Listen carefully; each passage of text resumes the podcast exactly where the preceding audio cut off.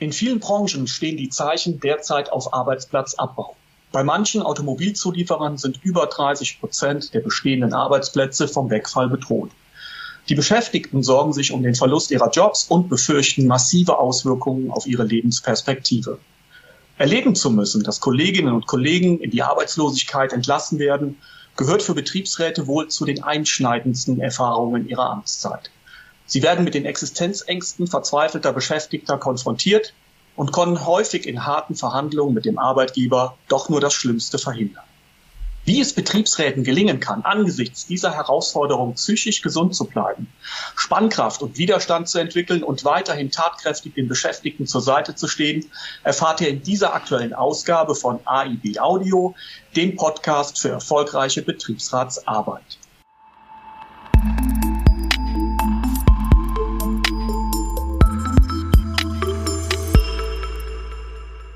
Können Betriebsräte Resilienz in Krisen entwickeln?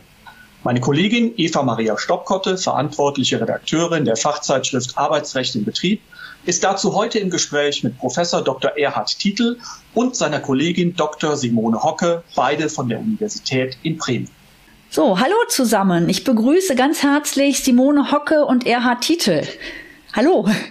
Hallo. Unsere Zeitschrift Arbeitsrecht im Betrieb zeichnet beim Deutschen Betriebsrätepreis regelmäßig Gremien aus, die mit Umstrukturierung und damit einhergehenden Personalabbaumaßnahmen konfrontiert wurden. Diese Betriebsräte haben es dann in zähen und harten Verhandlungen geschafft, den drohenden Jobverlust abzuwenden oder zumindest zu minimieren.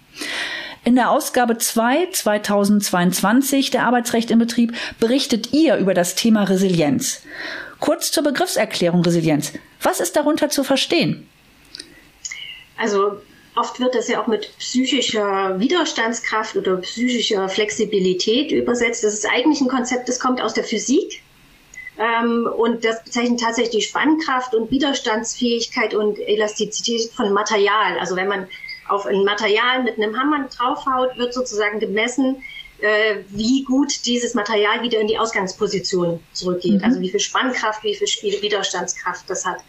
Und dieses Konzept ist in den 70er Jahren auch in, in die Psychologie übertragen worden, weil man festgestellt hat, dass Menschen in Belastungssituationen, in Krisen unterschiedliche Widerstandskraft, unterschiedliche Flexibilität haben. Also die einen überstehen die gesund und können vielleicht sogar dran wachsen und für die anderen ähm, ist es eher sehr schwierig und sie scheitern vielleicht auch daran. Ähm, und dieses, diese, die Fähigkeit von Menschen, wie gut sie Krisen und Belastungssituationen und wie gesund sie die bewältigen können, das wird als Resilienz bezeichnet. Und es gibt dann unterschiedliche Faktoren, also sogenannte Schutzfaktoren, mhm. ähm, und die umfassen sowohl Person, also es sind Ressourcen, die sowohl die Person hat, als auch soziale Ressourcen, also wie gut ich in Netzwerke eingebunden bin, wie viel Unterstützung ich finde. Und ähm, mittlerweile geht man auch von arbeitsbezogenen Ressourcen aus, wo sowas wie Sinnhaftigkeit der Arbeit, Gestaltungsmöglichkeiten in der Arbeit und wie gut ich in Zusammenhänge eingebunden bin, ähm, mit drin gefasst wird. Mhm. Aber das was vielleicht am häufigsten auf, aufgezählt wird, sind diese Schutzfaktoren. Und da gehört Akzeptanz, Optimismus, Selbstwirksamkeit, Verantwortungsübernahme, Netzwerkorientierung, Lösungsorientierung und Zukunftsplanung dazu. Das sind so die üblichen, auf die da zugegriffen wird, wobei die eben oft auf das Individuum bezogen sind, also auf die Einzelnen. Mhm, mhm. Und es gibt aber eben mittlerweile Ansätze, und das ist auch unser Blick von Erhard und mir, wo das auch auf Teams und Organisationen übergetragen wird und gesagt wird, man kann diese Krisen nicht individualisieren und sagen, ihr müsst einfach alle resilienter werden, dann haltet ihr mehr aus und dann können wir euch auch mehr aufbürden. So, das kann irgendwie nicht Sinn und Zweck dieses Konzeptes sein, sondern es geht auch darum, resilienzförderliche Bedingungen herzustellen. Okay. Vielleicht war jetzt doch mehr als kurz, aber. Alles klar, aber ich glaube, unsere Hörerinnen und Hörer äh, haben das gut mitnehmen können. Ähm, jetzt nochmal meine Frage, wie können denn Betriebsräte den von Entlassungen bedrohten politisch, sozial und emotional zur Seite stehen? Weil das ist ja auch eine ganz spezielle Situation, in der sich die Betriebsratsgremien befinden, wenn sie mit diesen Menschen, mit den Beschäftigten konfrontiert werden, die halt echt Angst um ihre Existenz haben. Ja, dazu würde ich ganz gern was sagen. Das sind ja eigentlich drei Fragen und auch welche, die nicht so einfach ineinander gehen, ähm, weil wie Simone gerade schon sagte, ist Resilienz ja eher auch eine Frage, wie können wir da innerlich mit umgehen? Da gehört ja auch sozusagen dazu, wie können wir akzeptieren, was unveränderlich ist. Aber gerade bei Entlassungen ist es ja schwierig und gerade bei größeren auch Entlassungswellen, äh, dass man eben nicht weiß, was ist nun unveränderlich und was kann man doch noch ändern. Und insofern ist natürlich die erste Frage immer, können wir diese Entlassungen oder das, was da auf uns zukommt, können wir das noch abwenden oder mhm. können wir es zumindest einschränken oder können wir da, oder was können wir noch sozialverträglich gestalten? Und du hast ja gerade auf die Projekte des Betriebsleitertages mhm. auch hingewiesen, den Betriebsleiterpreis. Da hatten wir diesmal ja schöne Projekte, die gezeigt haben, man kann nicht nur sozusagen abwenden und verhindern, sondern man kann sogar die Krisensituation nutzen, um sozusagen mit neuen Ideen rauszukommen. Also eigentlich eher sogar innovativer dazustehen als vorher. Wenn ich so an das Hauni-Projekt denke, was man ja bei euch in der Zeitschrift nachlesen kann, also wo sozusagen tatsächlich ähm, die Produktivität, die, also richtig auch die Fantasien und die Qualifikation der Beschäftigten genutzt wurden, um zu sagen, wie können wir sowohl effektiver arbeiten, produktiver arbeiten, aber wie können wir auch neue Produkte entwickeln. Und die haben ja richtig wieder nochmal ingesourced sozusagen in diesem Prozess. Ne, oder wenn ich an WMF denke, dieses wunderbare mhm. Projekt Monday for Jobs, also wo erst eine kleine, das sollte geschlossen werden, das Werk, da, äh, und dann hat eine kleine Gruppe von Betriebsräten erst angefangen und haben gesagt, jeden Montag um 12 Uhr gehen wir ums Werk mit gelben Westen und das wurde immer mehr. Die haben das mhm. acht Monate gemacht. Am Schluss kam Bevölkerung kam dazu. Es kamen richtige Sympathiewellen. Es kamen Politiker dazu. Und die konnten das ja auch verhindern. Also das heißt, in eigentlich fast schon ausweglosen Situationen nicht zu verzweifeln und nicht äh, sozusagen aufzugeben, sondern zu sagen, wir haben an uns den Glauben. ich glaube, das ist ein ganz wichtiger Resilienzfaktor. Wir haben an uns den Glauben und wenn wir es schaffen, andere davon zu begeistern, dann kann man auch Dinge ändern, die ganz viele als unveränderlich halten. Mhm, mhm, ne, das wäre so, und da haben natürlich mit Unterstützung der Gewerkschaften, also diese Frage sozusagen erstmal nicht ähm, das zu akzeptieren, sondern zu schauen, äh, wie können wir das verhindern oder tatsächlich auch noch sogar zum Besseren wenden, was ja eher ungewöhnlich ist. Glaube ich, das wäre der erste Aspekt immer, wenn es darum geht, dass man so ähm, wie eben größere Entlassungswellen ähm, damit umzugehen hat. Und dann, wenn man jetzt mal auf die Beschäftigten guckt, und das macht es für Betriebsräte richtig schwer, weil die stehen dann da und denken, jetzt müssen wir Widerstand machen. Mhm, mh. Aber man weiß eben aus der psychologischen Forschung, dass wenn es so solche Ereignisse drohen und anstehen, dass die Beschäftigten nicht gleich dastehen und sagen, jawohl, Faust gebannt, geballt und raus auf die Straße, sondern die erste Reaktion ist oft, dass man das gar nicht wahrnehmen will. Also dass man sozusagen äh, wie in so einem Schockzustand ist, den Kopf in den Sand steckt, und das ist dann für Interessenvertretungen ganz schwierig. Die, die, die stoßen sozusagen auf eine Belegschaft dann, äh, die dann erstmal noch gar nicht ansprechbar ist, weil mhm. die noch gar nicht glauben, dass das wirklich kommt. Ne, und dann sagt man, da gibt es oft eine zweite Phase, wo nach so einer bestimmten Zeit die Emotionen rauskommen. Aber das ist ja nicht nur Wut und Zorn, an die kann dann ein Betriebsrat gut anknüpfen. Ja. Also, da kann man sagen und kann die auch zielrichten. Ne? Und kann dann sagen, ähm, also ihr habt jetzt Wut und Zorn, ihr müsst ihr nicht individuell jetzt auch nicht in Sabotage oder sowas mhm. austoben, mhm. sondern das bündeln wir jetzt und gucken, dass wir da nochmal irgendwie miteinander auf die Straße gehen oder miteinander verhandeln. Aber es gibt natürlich auch äh, resignative Gefühle. Es gibt natürlich viel Angst, es gibt Verzweiflung, es gibt Ohnmacht. Und das macht es für Betriebsräte auch schwer. Also sagen, wie gehen wir eigentlich mit dieser Vielfalt von Gefühlen um, die zum Teil mobilisierungstauglich sind und zum Teil aber eben überhaupt nicht mobilisierungstauglich sind. Und da wäre es jetzt wichtig, und das wäre so der Schritt, äh, wie Gremien sozusagen den Beschäftigten psychisch und emotional auch helfen, sozusagen bei diesen verschiedenen Phasen, die Belegschaften durchlaufen, da jeweils adäquat da zu sein. Also auf der ersten Phase zu sagen, wir müssen den Kollegen helfen, dass die doch diese Realität ein Stück überhaupt erstmal, dass es bei ihnen ankommt, mhm. dass man man ihnen wirklich sagt, äh, auch wenn ihr das nicht wahrhaben wollt, aber das wird eine Realität werden, dann müssen wir mit umgehen. Und bei dem zweiten eben zu sagen, also diese Ängste äh, und Verzweiflungen auch aufzunehmen, da zu sein, ansprechbar zu sein. Also es, wir haben ja viele Schilderungen in den Beratungen, wo Kollegen kommen, ältere Kollegen, das sagt ein Betriebsratsvorsitzender, dann kommt dieser Kollege, den kenne ich seit 50 Jahren, der ist schon älter, sitzt vor mir, fängt plötzlich zu weinen an. Was macht das eigentlich mit mir? Wie gehe ich damit um? Ja, tragisch, ne, und hm. also auch dafür sozusagen äh, individuelle, aber auch gemeinsame Orte, also dass man auch im Betrieb Räume schafft, wo über sowas gesprochen werden kann. Und dann wäre die dritte oder vierte Phase wären dann eben, dass man ähm, den Ernst der Lage erkennt und dann schon auch guckt, ähm, wo man vielleicht gestalten kann. Also dass man sozusagen die, auf je spezifisch die Kollegen durch diese individuellen Phasen betreut. Und das Schwierige ist, dass da oft kann man sagen, das ist die Gleichzeitigkeit des Ungleichzeitigen. Mhm. Also man muss eigentlich loslegen, hat aber die Kollegen noch gar nicht da. Ja.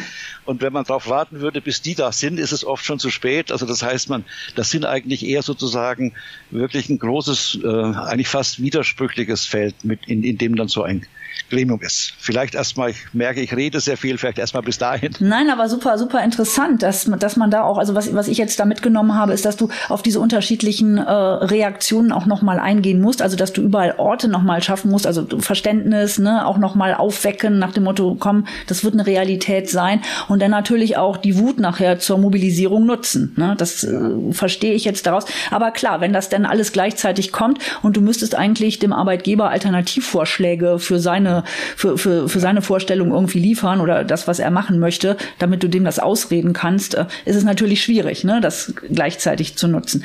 Ähm, aber was ich daraus höre, ist tatsächlich, wie, wie schaffen das denn die Gremien dann? Also wie schafft es der Einzelne erstmal als Betriebsratsmitglied ähm, selbst psychisch gesund zu bleiben? Und wie, wie, wie dann nachher die Gremien, das ist ja nochmal, das sind ja auch so zwei Fragen jetzt in einer drin. Ne? Also erstmal das Individuum, der, das Betriebsratsmitglied selber, was irgendwie damit umgehen muss und dann natürlich auch noch mal die Gruppe im Betriebsrat.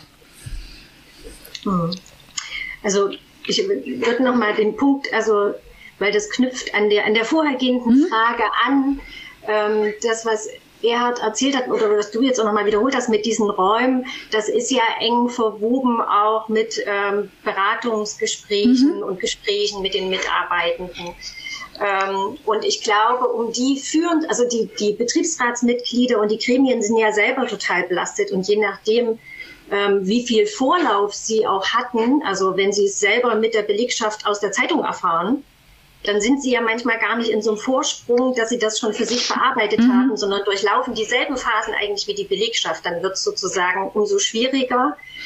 Ähm, aber um sozusagen die, die Mitarbeitenden und die Belegschaft gut unterstützen zu können, müssen sie natürlich für sich selber diese Phasen durchlaufen und, und bearbeiten. Das heißt, sie müssen erstmal im Gremium Räume schaffen, ähm, wo sie das, was sie bewegt an Emotionen oder auch erstmal noch an Widerstand, das überhaupt anzunehmen, erstmal thematisieren. So, und ich glaube auch, dass so ein Gremium dann eben nicht sofort in so einen Aktionismus verfällt, sondern auch, dass die erstmal so eine Lähmung haben, so was krass, mhm. so was mhm. passiert jetzt hier.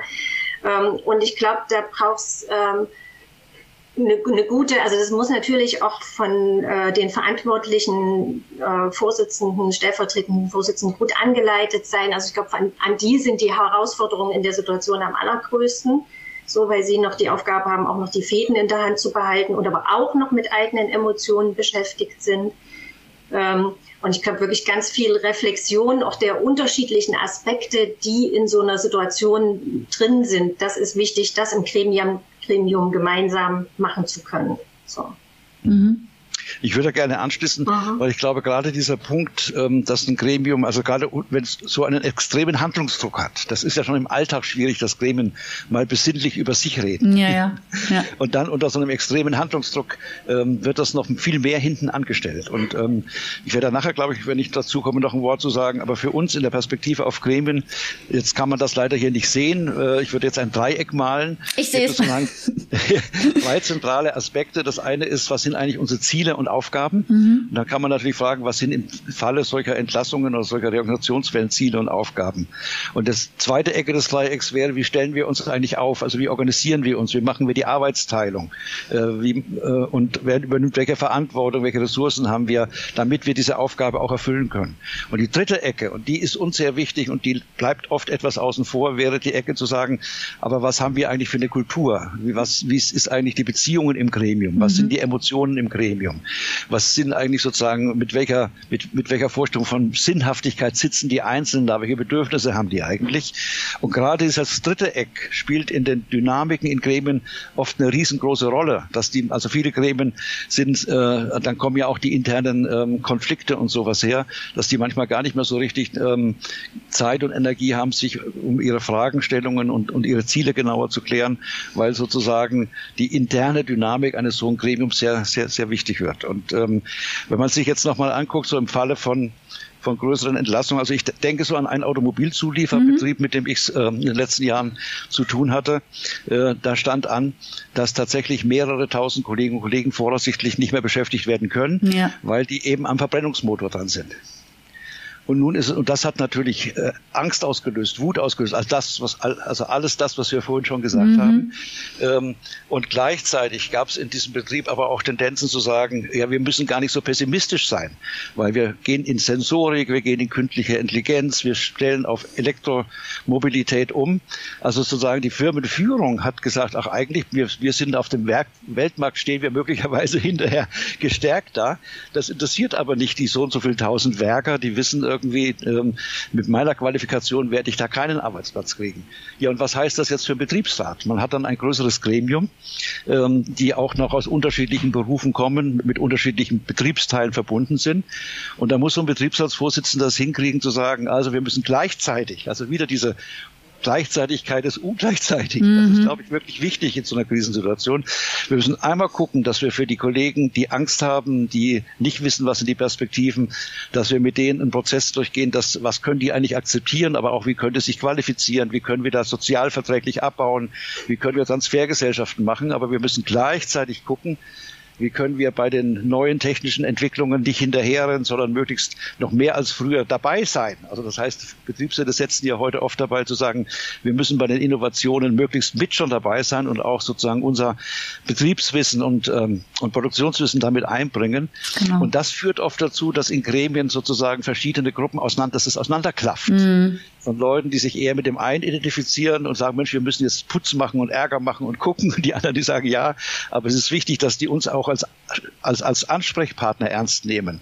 Und ich glaube, dass eines der größten Erfordernisse auch an Resilienz, um auf das Thema nochmal wieder auch zurückzukommen im Gremium, ist zu sagen, wie schafft es dann die, die Führungsspitze eines Betriebsrats, das Gremium so zusammenzuhalten, dass diese, dass all diese Aspekte, gesehen werden können und auch zu ihrem Recht kommen können. Und das mhm. ist eine, eine, richtig, richtig schwierige Aufgabe und ich nenne das ja schon lange ähm, das ist eine, eine triadische Herausforderung. Also dass man sozusagen verschied, ganz unterschiedliche auseinanderklaffende Aspekte versuchen muss zusammenzuhalten, ohne dass man nach einer Seite hin vereinfacht. Ähm, und dass man das auch im Gremium sozusagen schafft, das zusammenzuhalten. Und da schaffen manche, manche schaffen es nicht. Äh, und diejenigen, die resilient sind, würde ich es einfach sagen, die kriegen es hin, diese, auch diese Paradoxien und Widersprüche gemeinsam zu bewältigen und zu sagen, wie stellen wir uns gleichzeitig auf, bei all diesen Baustellen gut auf. Und das wäre, finde ich, zum Beispiel ein Zeichen von großer auch Resilienz im Gremium. Simone, ich sehe, du möchtest. ja, ich rede manchmal. Genau. Nee, nee, alles gut. Ich wollte nochmal, weil das, was du jetzt erzählt hast, setzt ja voraus, es geht etwas weiter. Mhm. So. Und das heißt, es gibt immer noch den Teil, also auch die Betriebsräte bleiben als Gremium erhalten. Und mir ist jetzt gerade so ein, eine Kollegin eingefallen aus dem Beratungszertifikat, ähm, eine Vorsitzende, wo während dieses Jahres der Standort geschlossen wurde. So. Ähm, und da habe ich so gemerkt, also gerade der Punkt Selbstwirksamkeit ist an der Stelle ganz extrem erschüttert, mhm. weil sie nichts mehr tun konnte. Mhm. Also die haben als Gremium gekämpft und irgendwann war sozusagen der Punkt, es war unabwendbar, der Standort wird geschlossen. Und dann ist, ist glaube ich, die große Kunst oder das, was äh, das Resiliente daran ist, sich Aufgaben zu suchen, in denen man doch noch was machen und gestalten kann. Und diese Kollegin, die hat sich dann mit großem Engagement und viel Herzblut in die Beratung gestürzt. Mhm. Also sie hat die Kollegen beraten und ähm, Gespräche, ganz viele Gespräche geführt und über das Jahr hat man auch gemerkt, wie diese Gespräche sich verändert haben. Also ähm, dass es sozusagen losging, eher, ich sage das mal plakativ, von der Seelsorge zum Berufswegcoaching. Mhm, mh. Dass am Anfang ging das ganz viel um Gefühle und Emotionen, dass sie erstmal zuhören musste und einfach nur aufnehmen. Und später, als dann, die dann in den Phasen weiter waren, sie auch mit denen Pläne für die Zukunft geschmiedet hat, eben dann außerhalb des Betriebes. So. Und ich glaube, dass also diese Kollegin hat dafür richtig viel Wertschätzung gekriegt von, von den Beschäftigten und hatte das Gefühl, was tun und noch was bewegen zu können in dieser ganzen Ausweglosigkeit, die da trotzdem war, die natürlich permanent trotzdem da war. Und das fand ich, also mich hat das sehr beeindruckt, weil ich dachte, wow, das nenne ich mal resilient. So, mhm. Also in, in dieser Verzweiflung immer noch was zu finden und was zu tun und selbst daran nicht zu zerbrechen. Super. Und sie hatte auch versucht, ihr Gremium mitzunehmen. Das ähm, war, war sozusagen unterschiedlich gut möglich. Mhm. Okay, in eurem Beitrag habt ihr gesagt, ähm, Resilienz kann man lernen. Ähm, wie gelingt das dem Einzelnen? Simone, du hast ja eben schon mal dieses Beispiel der Kollegin, die hat das ja super gemacht, dass sie sich einen ja. neuen Gestaltungsraum gesucht hat, quasi. Ne? Ähm, mhm. Aber wie gelingt es den Einzelnen? Also wie kann ich tatsächlich für mich so eine Resilienz aufbauen? Mhm. Also ich glaube, das eine genau, das war da jetzt schon, schon drin, dass man mit jeder Belastungssituation, die man gut meistert, immer auch ein Stück dran wächst. Und dadurch sozusagen, und ich glaube, das ist niemals ein Ab, also es ist eine lebenslange Aufgabe, ähm, das zu entwickeln und weiter auszubauen. Das wird niemals aufhören. Ähm, und man kann natürlich auch, ähm, ja, es gibt Workshops, Seminare, da äh, konnte man ja auch in der letzten AIB lesen. Ähm, genau, die da, sind erforderlich fürs Betriebsratsgremium, genau. Genau, dass, die, dass mittlerweile sogar ein Beschluss gibt mhm. vom Arbeitsgericht Hamburg, dass das erforderlich mhm. ist. Das heißt, das sind natürlich immer Wege, mir sozusagen äh, da Input von außen zu holen. Ähm, aber natürlich gibt es auch so kleinere Möglichkeiten, wie dass ich was weiß ich, am Ende einer Woche mir einen Zettel nehme und das zum Ritual mache und mir aufschreibe, was ist mir diese Woche gut gelungen. Mhm. Also es geht ja darum, die, den Blick, den Fokus auf das, was gut läuft, also zu, zu wenden und damit die eigenen Ressourcen weiterzuentwickeln. Ähm, oder indem ich eben lerne, ähm, mir Unterstützung zu holen in Situationen, in denen ich besonders belastet bin und vor allen Dingen Unterstützung auch anzunehmen. Für manche ist das ja wirklich ein Lernfeld, so, mhm. weil sie irgendwie groß geworden sind in dem Glauben, sie müssten alles alleine wuppen ja. in dieser Welt. So. Also das sind so kleine Lernfelder und ich glaube, es ist besser, da immer kleine Schritte zu gehen ähm, und das möglichst konkret zu machen, als jetzt irgendwie zu denken, ich muss jetzt irgendwie ganz, ganz viel mit einmal verändern.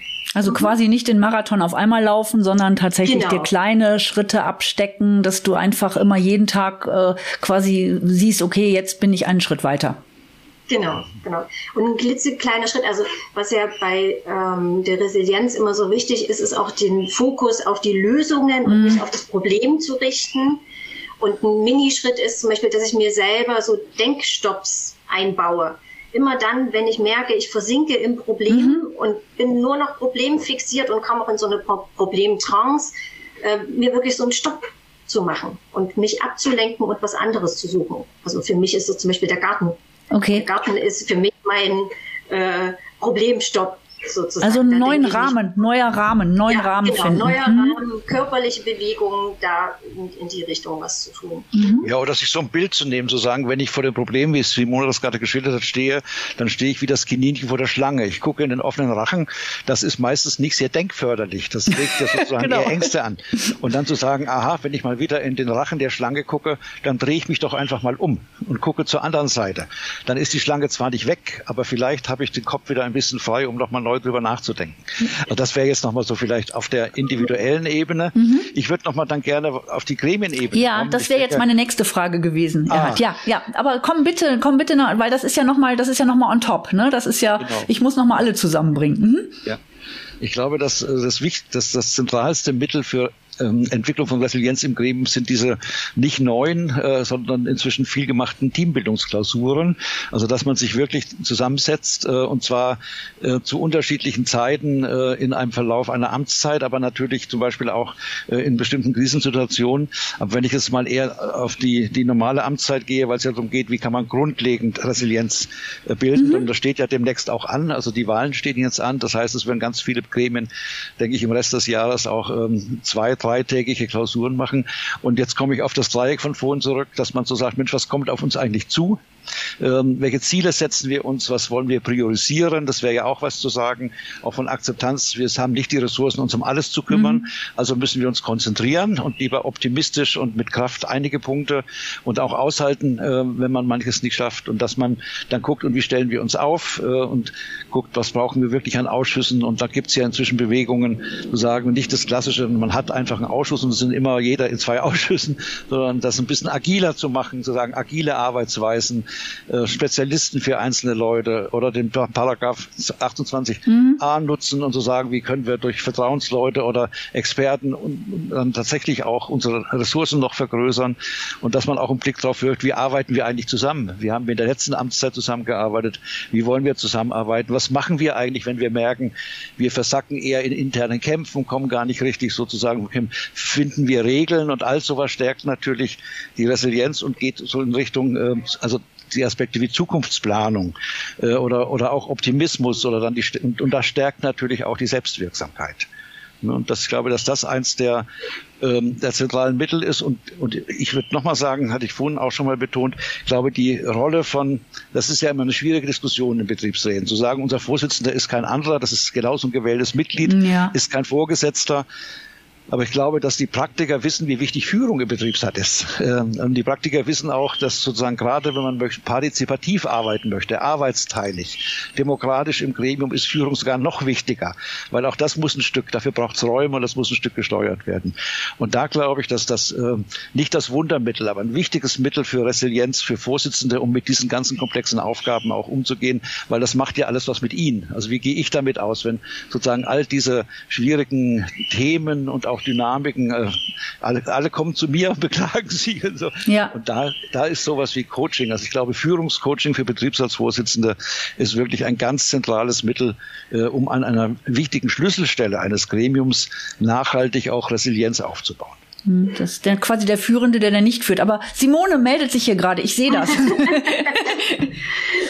ja, ich wollte noch mal ähm, auf den Punkt kommen. Also das, die, in diesen Teamklausuren ähm, ist das ja auch manchmal so, dass da wirklich Gremien kommen, die wirklich so am Belastungslimit sind. Also wo man merkt, boah, also wenn ich jetzt hier noch mit fünf inhaltlichen Punkten komme, dann brechen die mir hier ganz weg. Mhm. Und manchmal, also mache ich das dann auch so, dass ich wirklich Resilienz explizit zum Thema mache ähm, und dass ich zum Beispiel den, diese Resilienz, diese Schutzfaktoren vorstelle und die auf einer Skala von eins bis zehn einschätzen lasse, wie gut sind diese Schutzfaktoren in ihrem Gremium ausgeprägt.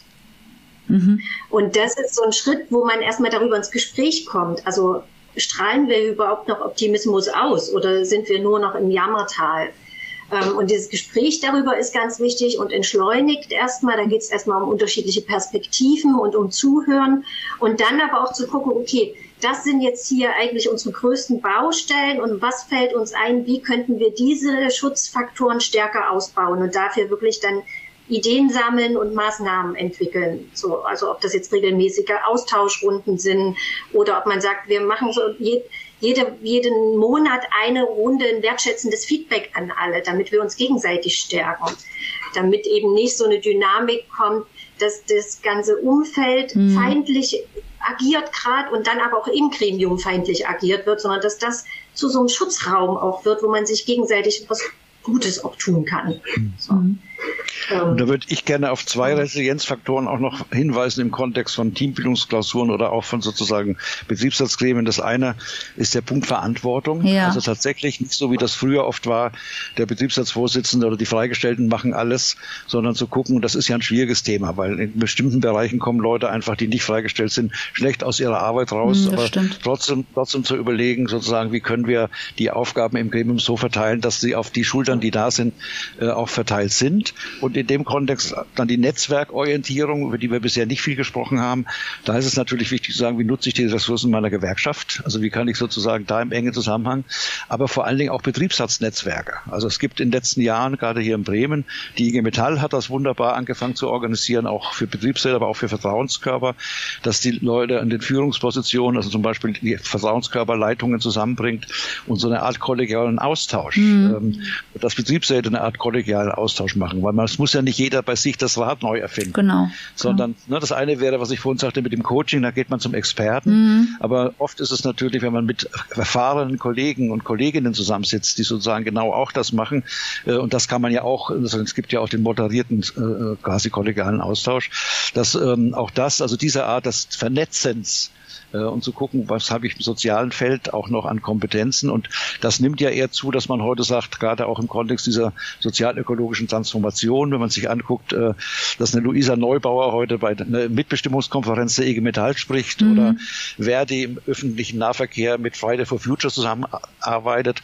Also auch da kommen ja Ressourcen rein und äh, glaube, dass dieser Netzwerkgedanke sowohl politisch, aber auch unter dem Aspekt sozusagen der Zielerreichung und der Resilienz wichtig wichtiger werden wird, weil oft Betriebsräte doch in der Vergangenheit sehr so in ihrem eigenen Kessel geschmort haben. Das äh, stimmt. Mhm. Mhm. Ähm, jetzt sind wir fast am Ende und da würde ich euch noch mal fragen, drei praktische Tipps für unsere Hörer zur Resilienz. Wir haben es jetzt äh, tatsächlich, weil ja die Wahlen anstehen, einmal so auf die äh, Neugewählten bezogen. Und für die Neugewählten würde ich sagen, Zeit, sich selber Zeit geben, sich selber nicht unter Druck setzen und vor allem die Verunsicherung der Anfangszeit aushalten. Das wäre das eine. Das mhm. andere ist sich Unterstützung suchen, egal ob das jetzt Mentorinnen sind oder ein Coaching oder auch eine gute Freundin, äh, mit der man sich austauschen kann. Also das eine ist ja die psychische und soziale Unterstützung und das andere ist die ähm, wissensmäßige mhm. Unterstützung. Und da würde ich sozusagen als drittes sagen, so, so schnell wie möglich die Grundqualifizierungen absolvieren, weil wirklich Wissen und Know-how ist eine wichtige Ressource ähm, in, in diesem ganzen Prozess. Mhm. Ja und dabei gerne und vor allem in gewerkschaftliche Bildungsstätten gehen. Das gibt ja heute ganz viel in Hotels und so, aber ich finde gerade was ja de, eine der zentralen gewerkschaftlichen Resilienzfaktoren ist ja das Erfahren von Solidarität, von Zusammengehörigkeit, von Heimat. Und wenn man dann in so einem Vier-Sterne-Hotel sitzt, in so einem Tagungsraum und dann am Buffet steht, also das mag ja für die kognitive Bildung äh, ganz gut sein, aber damit man tatsächlich sozusagen am Anfang auch ein Stück in diese Kultur hineinkommt und äh, sozusagen ein Stück äh, Geschichte der Arbeit Arbeiterbewegung in sich aufnimmt, was ja auch ein ganz mhm. resilienter Faktor mhm. ist. Ich glaube, sowas hat man ähm, in einer guten gewerkschaftlichen Bildungsstätte deutlich mehr. Und das ist ganz schade, finde ich, dass Gewerkschaften sich aus dem da zum Teil auch rausgezogen haben und viel mehr, als es, glaube ich, gut ist, tatsächlich äh, so dem Markt überlassen haben. Okay, das war jetzt ein gutes Schlusswort und wir hoffen natürlich, also ich bin tatsächlich äh, eine Verfechterin der gewerkschaftlichen Bildungsangebote, finde ich großartig, vor allen Dingen, weil sie auch tatsächlich nochmal dieses, diese Heimat schaffen ne? und auch eine Netzwerkgründung nochmal wirklich nach vorne bringen. Danke euch ganz herzlich äh, für das tolle Gespräch. Ich fand super, super spannend.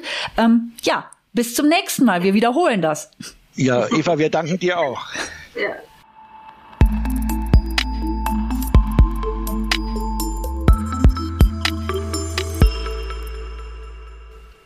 Wenn Sie mehr Informationen rund um Resilienz und den vielbeinigen Spagat von Betriebsräten suchen, dann werfen Sie einen Blick in die Februarausgabe von Arbeitsrecht im Betrieb. Neben dem spannenden Fachbeitrag unserer heutigen Gesprächspartner finden Sie darin auch weitere praktische Hinweise und Empfehlungen zu diesem drängenden Thema. Sie sind noch kein Abonnent von Arbeitsrecht im Betrieb? Kein Problem. Fordern Sie auf unserer Website www.aib-web.de slash gratis gerne zwei kostenfreie Probehefte an. Sie finden unseren Podcast gut? Dann liken Sie ihn doch, teilen Sie ihn, empfehlen Sie uns gerne weiter. Sie haben eine Idee für ein Podcast-Thema? Nichts wie raus damit an podcast.aib-web.de. Das war's für heute bei AIB Audio, dem Podcast für erfolgreiche Betriebsratsarbeit. Fortsetzung folgt.